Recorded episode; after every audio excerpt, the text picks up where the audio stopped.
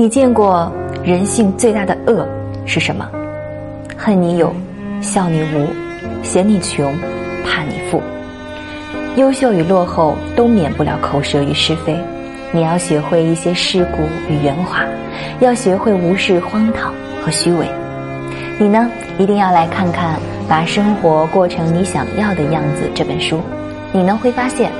忽视掉外部恶意的言语和别人不屑的目光之后，生活处处都是可取之处，就连生活中的小事儿都在熠熠生辉，闪着光。